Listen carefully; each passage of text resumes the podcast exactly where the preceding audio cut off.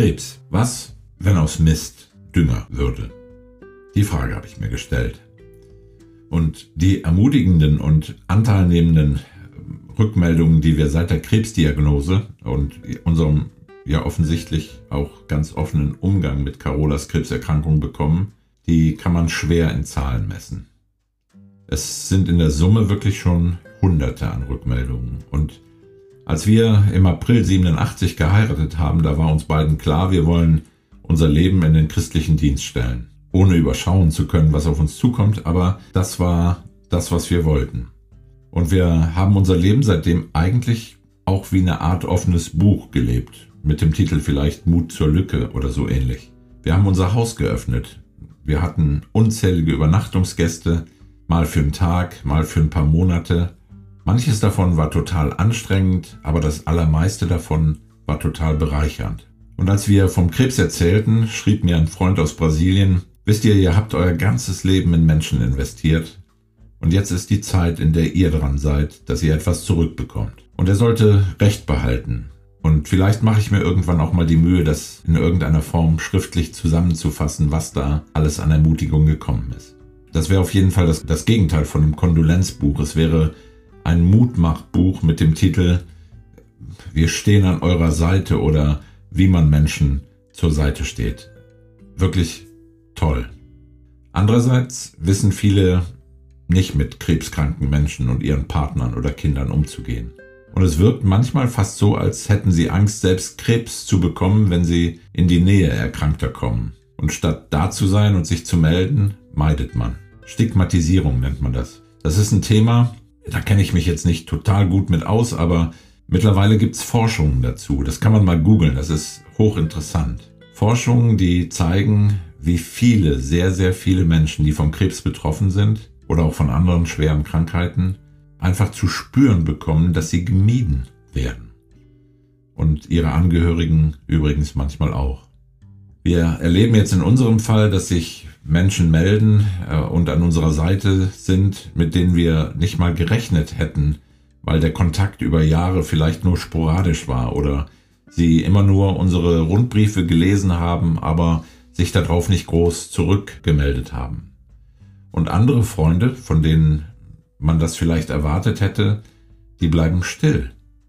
Und das verstehe ich nicht als Vorwurf, weil ich vermute, dass äh, selbst ich in der Vergangenheit oft zu denen gehört habe, die mit leidenden Freunden nicht wirklich gut umgegangen sind, sie eher stigmatisiert haben, als ihnen zur Seite zu stehen. Wie gesagt, es gibt Forschungen zu diesem Thema, die auch erklären, warum das so ist. Und zum Glück bekommt man heute von allen möglichen Seiten unseres Gesundheitssystems, unseres Sozialsystems Angebote, um all das zu verarbeiten, was da gerade passiert. Übrigens inklusive der Angebote für Angehörige. Und wer weiß, wahrscheinlich gibt es da draußen sogar eine Art Erste-Hilfe-Kurs für so Fälle, in denen man sich fragt, wie kann ich mit Krebskranken umgehen. Die Psyche des Menschen, die ist mir manchmal echt ein Rätsel. Meine eigene ist mir manchmal echt ein Rätsel. Aber deshalb rede ich ja drüber. Nicht um zu verurteilen, sondern um Mut zu machen. Um Mut zu machen, das zu tun, was wir nämlich gerade überwiegend erleben. Da zu sein, zu unterstützen, Mut zu machen, vielleicht auch mal mit zu weinen, praktisch zu helfen, wenn nötig. Und das ist mein Appell. Woran immer das auch liegt, falls ihr Angst habt, an Krebs erkrankt oder krebserkrankten Menschen oder auch Trauernden natürlich zu begegnen, überwindet euch. Weil die Leute brauchen nicht viele Worte. Die brauchen Menschen, die ihnen einfach sagen, wir sind da, wir nehmen dich in den Arm, wir machen dir Mut. Und wenn du das hörst und du bist Christ, dann kannst du ihnen ja sogar sagen, dass du für sie betest. Auch das solltest du nicht verschweigen, weil du glaubst, dass sie das sowieso wissen, dass du für sie betest. Im Gegenteil, Schreib es ihnen immer mal wieder. Ich hab grad für dich gebetet. Und wer nicht beten kann, weil er vielleicht nicht glauben kann oder will, der sagt dann so Dinge wie, ich drück dir die Daumen, dass alles wieder gut wird oder ich bin in Gedanken ganz viel bei dir oder ich schick dir gute Gedanken oder was auch immer. Und das finde ich klasse. Das sind Freunde, die zwar vielleicht leider noch nicht glauben oder meinen Glauben an Jesus nicht teilen, aber Sie teilen meinen Schmerz oder unseren Schmerz und sie teilen unser Leid und sie bringen das zum Ausdruck. Und da könnte sich so mancher eine Scheibe von abschneiden.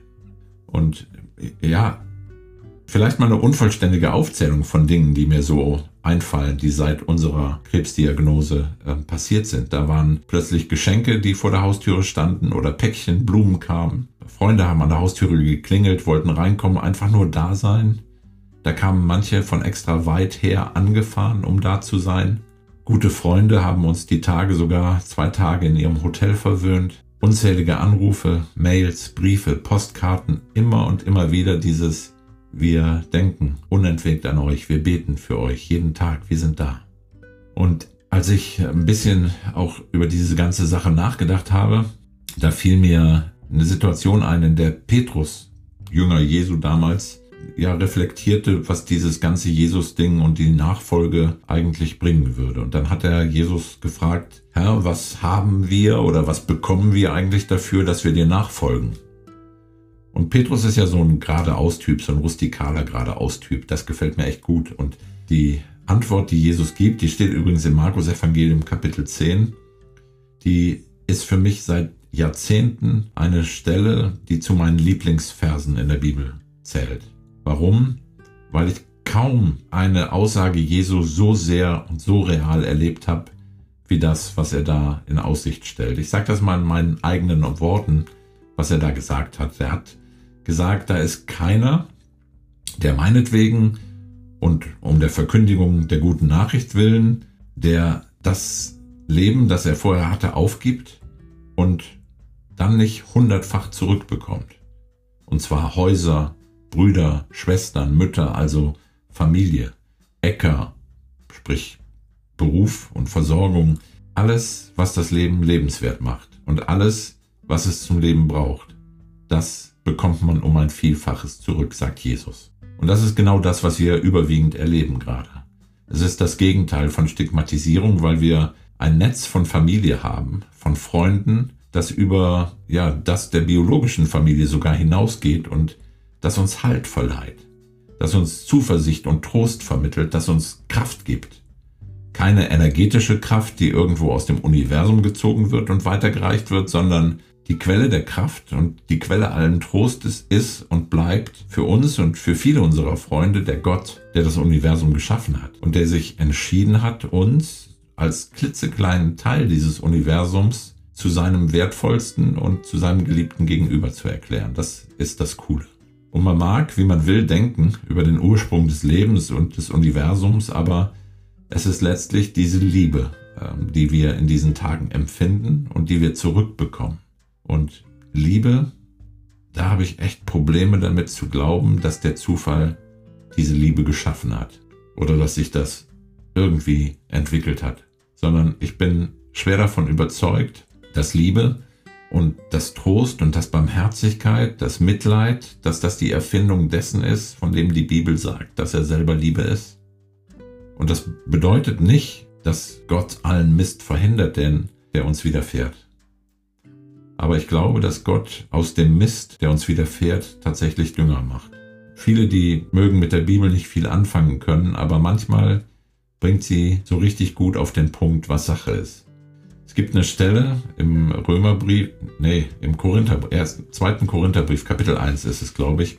Da steht, dass Gott gepriesen sei, der Vater der Barmherzigkeit, der sich über uns erbarmt und der uns auf jegliche Art und Weise tröstet und ermutigt, der in allen unseren Nöten mit Trost und Ermutigung an unserer Seite steht.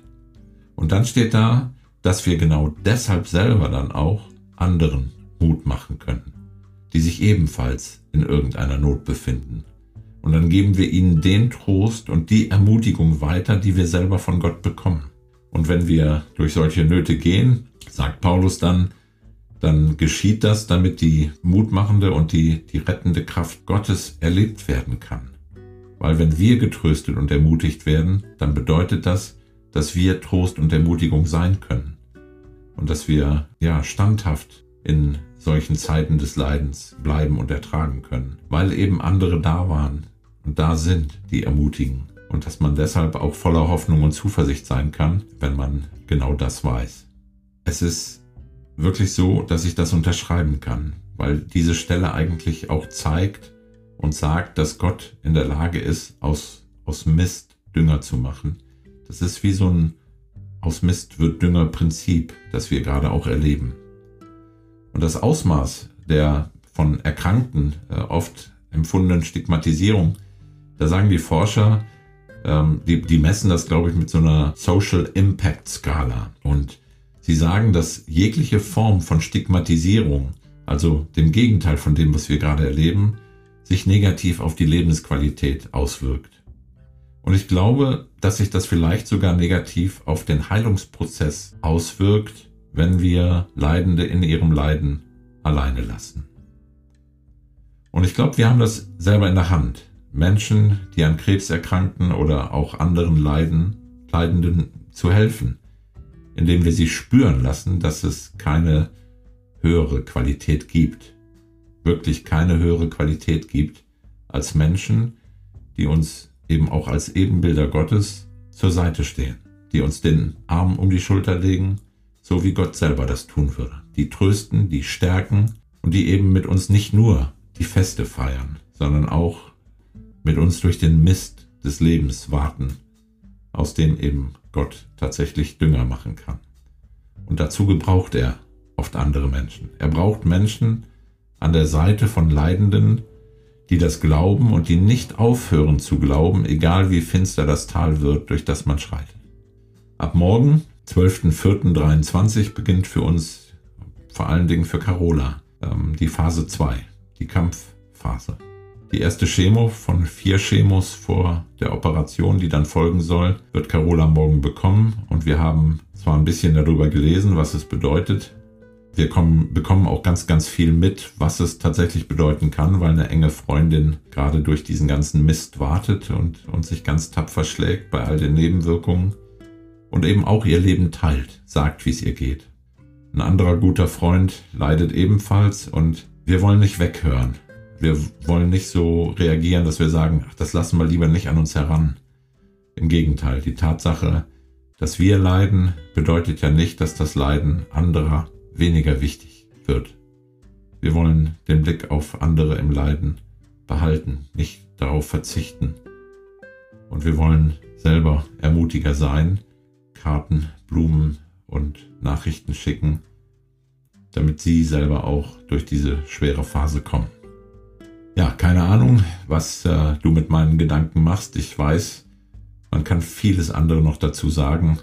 Demnächst dann vielleicht wieder ein bisschen mehr über unseren Weg. Danke fürs Zuhören und danke auch fürs Teilen.